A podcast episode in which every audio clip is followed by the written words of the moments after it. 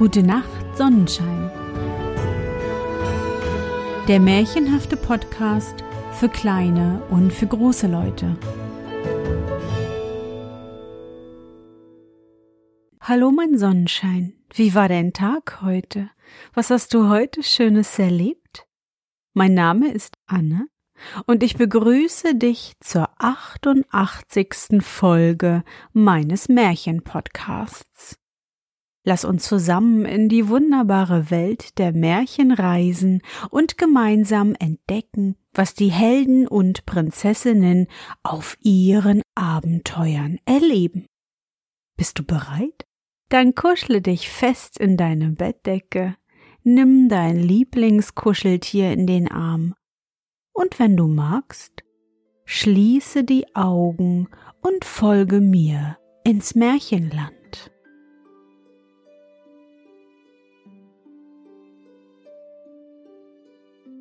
Die drei Prinzessinnen aus Wittenland. Es war einmal ein Fischer, der wohnte nicht weit vom Schloss und fischte für den Königstisch. Eines Tages, als er wieder auf den Fang ausgegangen war, konnte er nicht einen Fisch bekommen. Er mochte es anfangen, wie er wollte, und noch so viel fischen und angeln, so hing doch nie eine Grete am Haken. Als es schon spät am Tage war, tauchte ein Kopf aus dem Wasser hervor und sprach Willst du mir das geben, was deine Frau unter dem Gürtel trägt, so sollst du Fische genug haben. Der Mann sagte gleich ja, denn er wusste nicht, dass seine Frau schwanger war. Danach bekam er aber auch Fische den Tag, so viel er nur wollte. Als er am Abend nach Hause kam und erzählte, wie er all die Fische bekommen hat, fing die Frau an zu jammern und zu weinen und sagte, Gott möge ihr gnädig sein, wegen des Versprechens, das der Mann getan hätte, denn sie trüge ein Kind unter dem Gürtel. Man sprach bald auf dem Schloss davon, dass die Frau des Fischers immer so betrübt wäre, und als der König das hörte und die Ursache erfuhr, versprach er dem Fischer, er wolle das Kind zu sich nehmen und es so retten. Die Zeit verstrich.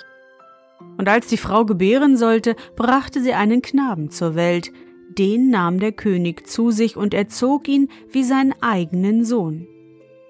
Und als der Knabe nun herangewachsen war, bat er den König eines Tages, seinen Vater auf den Fischfang begleiten zu dürfen. Er hätte so große Lust zu fischen, sagte er. Der König wollte anfangs nicht, aber weil der Bursche so anhaltend bat, erlaubte er es ihm endlich. Der Sohn begleitete nun seinen Vater auf den Fischfang, und alles ging den Tag über gut, bis am Abend, da sie wieder ans Land kam.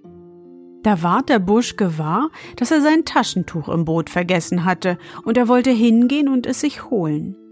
Kaum aber war er ins Boot gekommen, so sauste dieses mit ihm fort, dass nur das Wasser so schäumte, und wie sehr der Bursch auch rudern und arbeiten mochte, so half ihm doch alles nichts. Das Boot sauste fort, bis es weit weg an ein weißes Sandufer trieb. Da ging der Bursch ans Land, und wie er eine Strecke gegangen war, begegnete ihm ein alter Mann mit einem weißen Bart. Den fragte der Bursche. Wie heißt das Land? Wittenland, antwortete der Mann. Darauf fragte er den Burschen, wo er herkäme und wohin er wolle. Als dieser es ihm gesagt hatte, sprach der Mann Wenn du diesen Strand entlang gehst, so kommst du zu drei Prinzessinnen, welche in die Erde gesenkt stehen, so dass nur der Kopf hervorragt. Sobald sie dich erblicken, wird die erste welche die älteste ist, wohl rufen und dich bitten, ihr zu Hilfe zu kommen, und ebenso wird es mit der zweiten geschehen. Aber zu keiner von diesen beiden solltest du gehen. Beeile dich nur an ihnen vorüberzukommen und tue, als ob du sie gar nicht bemerkst. Aber zur dritten solltest du hingehen und tun, um was sie dich bittet. Denn es wird dein Glück sein. Als der Bursche nun zu der ersten von den Prinzessinnen kam, rief diese und bat ihn so flehentlich, er möchte doch zu ihr kommen. Aber er ging an ihr vorüber, als ob er sie ganz und gar nicht bemerkte. Ebenso auch der zweiten. Aber zur dritten ging er hin. Willst du tun, Was ich dir sage, so sollst du haben, welche von uns dreien du willst, sagte die Prinzessin. Ja, das wollte der Bursch gern, und nun erzählte sie ihm, dass sie hier von drei Trollen wären versenkt worden. Früher aber hätten sie auf dem Schloss gewohnt, das er dort drüben im Wald sehen könnte. Nun musst du, sagte sie, in das Schloss gehen und dich von den Trollen eine Nacht für jede von uns peitschen lassen. Kannst du das aushalten? So errettest du uns. Ja, antwortete der Bursch. Er wollt's versuchen. Wenn du in das Schloss gehst, sagte die Prinzessin weiter, so stehen da zwei Löwen in der Pforte, aber gehe nur mitten zwischen ihnen hindurch, so tun sie dir nichts. Gehe dann geradeaus in ein kleines Zimmer, und da lege dich nieder. Dann kommt der Troll an und schlägt dich. Aber wenn er dich genug geschlagen hat, so wasche dich nur mit dem Wasser aus der Flasche, die dort an der Wand hängt. Dann wirst du sogleich wieder gesund. Und danach nimm das Schwert, das neben der Flasche hängt, und töte damit den Troll. Ja, der Bursch tat, wie die Prinzessin ihm gesagt hatte. Er ging mitten zwischen den Löwen hindurch, als ob er sie gar nicht beachte, schritt dann geradeaus in die kleine Kammer und da legte er sich nieder.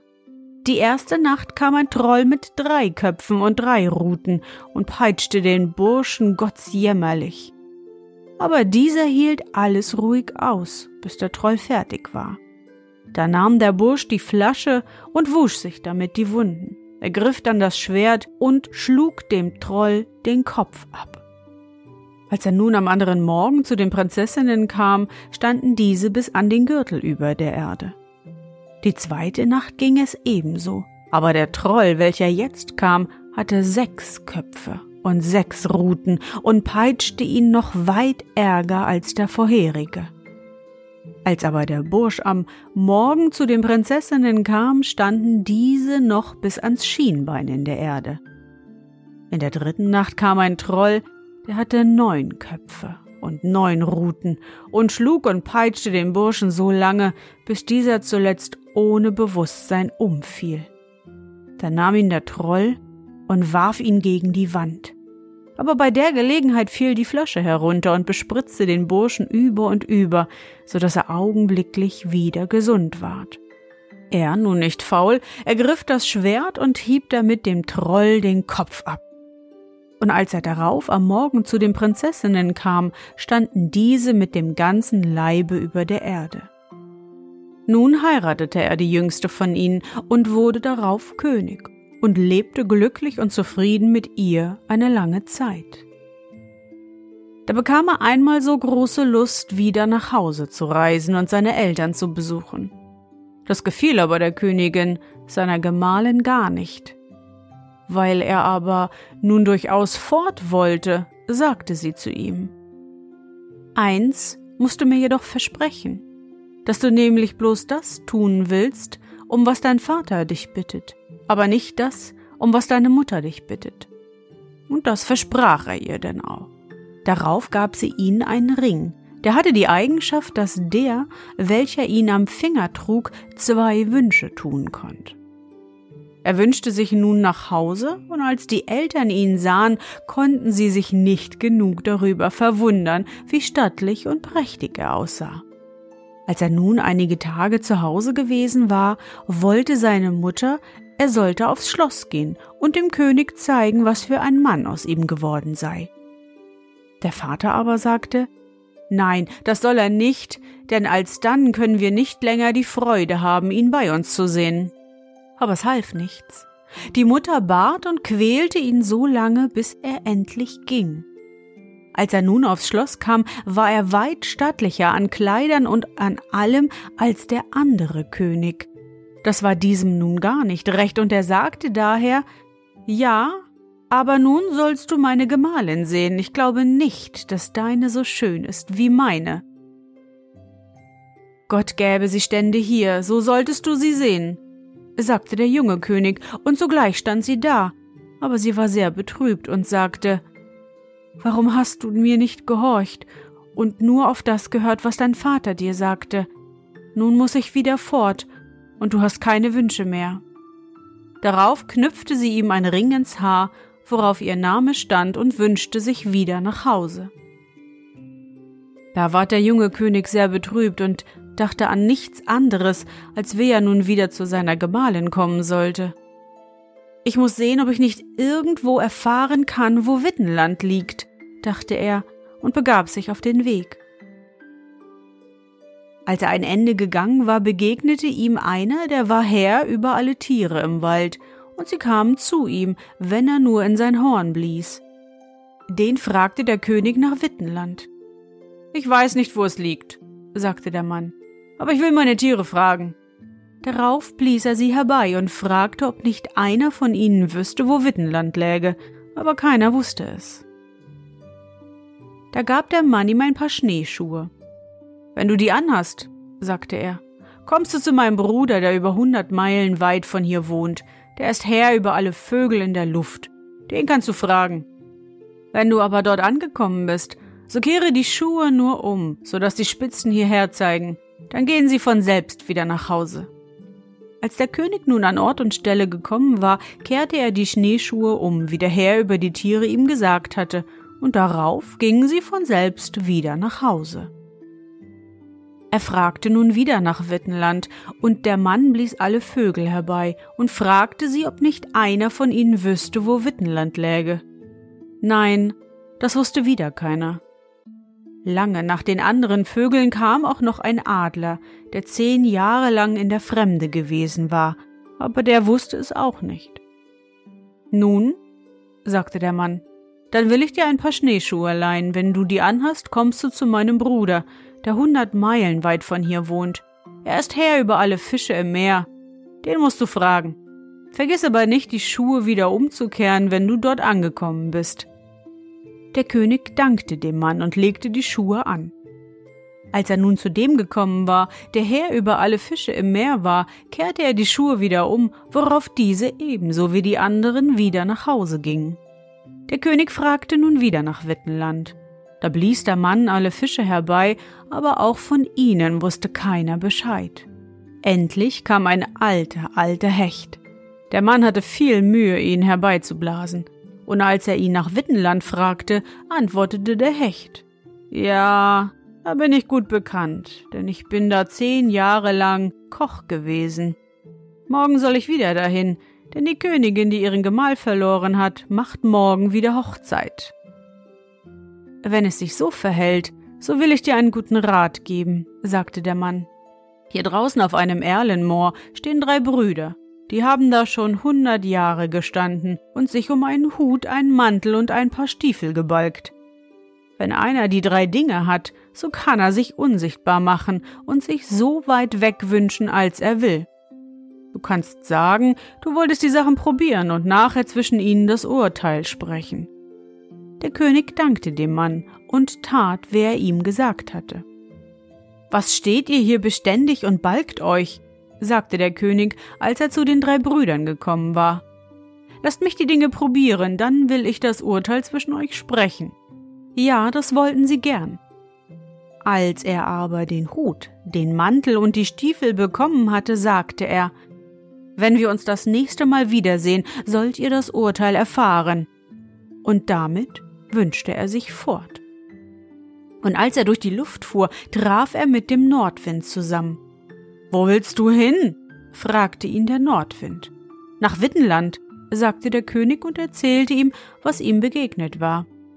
Ja, da fährst du wohl etwas schneller als ich, sagte der Nordwind. Ich muss nun in jeden Winkel wehen und pusten. Wenn du aber an Ort und Stelle kommst, so stelle dich nur auf die Treppe neben der Tür hin dann werde ich gesaust kommen, als wolle ich das ganze Schloss umwehen. Wenn dann der Prinz, der deine Gemahlin haben soll, herauskommt und sehen will, was es gibt, so fass ihn nur beim Kragen und wirf ihn hinaus. Dann will ich schon zusehen, wie ich ihn fortschaffe. Ja, der König tat, wie ihm der Nordwind gesagt hatte.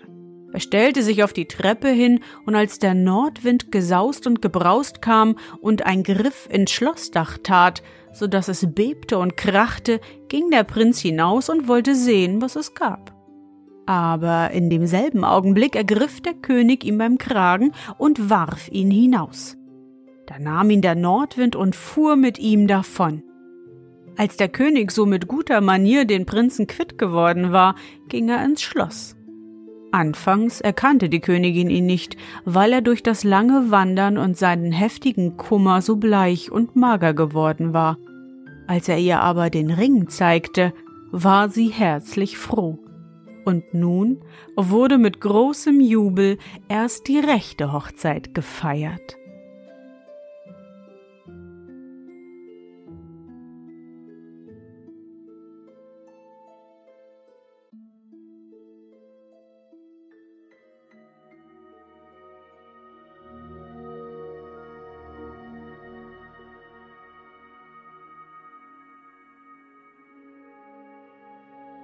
Na Sonnenschein, bist du noch wach?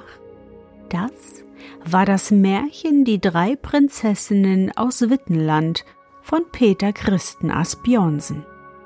Und da haben wir es wieder. Hatte die Königin nicht ausdrücklich gesagt, der König solle nur das tun, was der Vater ihm sagt? Warum hört er denn nicht auf sie? So musste er nun jahrelang umherwandern, um das Wittenland wiederzufinden. Gut, dass er dabei viele Helfer an seiner Seite hatte und der Nordwind den neuen Prinzen pfui weggepustet hat. und was lernen wir heute? Zuhören und das tun, was dir gesagt wird, auch wenn es schwer fällt. Ich hoffe, dir hat unsere gemeinsame Reise heute gefallen. Für mich war es wieder wunderbar und ich danke dir, dass du mich begleitet hast. Und bevor du nun die Augen schließt und in dein Traumland reist, möchte ich mit dir nochmal an dein schönstes Erlebnis heute denken.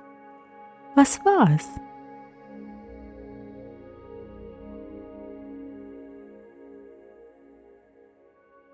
Vielleicht hast du heute auf dem Balkon oder der Terrasse mit deinen Eltern und den Nachbarn getanzt. Oder du hast schon die ersten Sachen für Ostern gebastelt.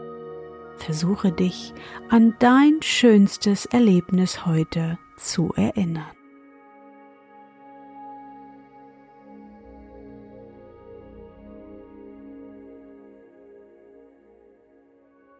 Und? Was war dein schönstes Erlebnis heute und wie fühlst du dich dabei? Suche dir auch heute wieder den schönsten Moment aus und präge ihn dir gut ein wenn du magst, kannst du ihn auch malen oder aufschreiben. Und nun, gute Nacht, Sonnenschein. Schlaf gut und träum was Schönes. Wir hören uns bald wieder.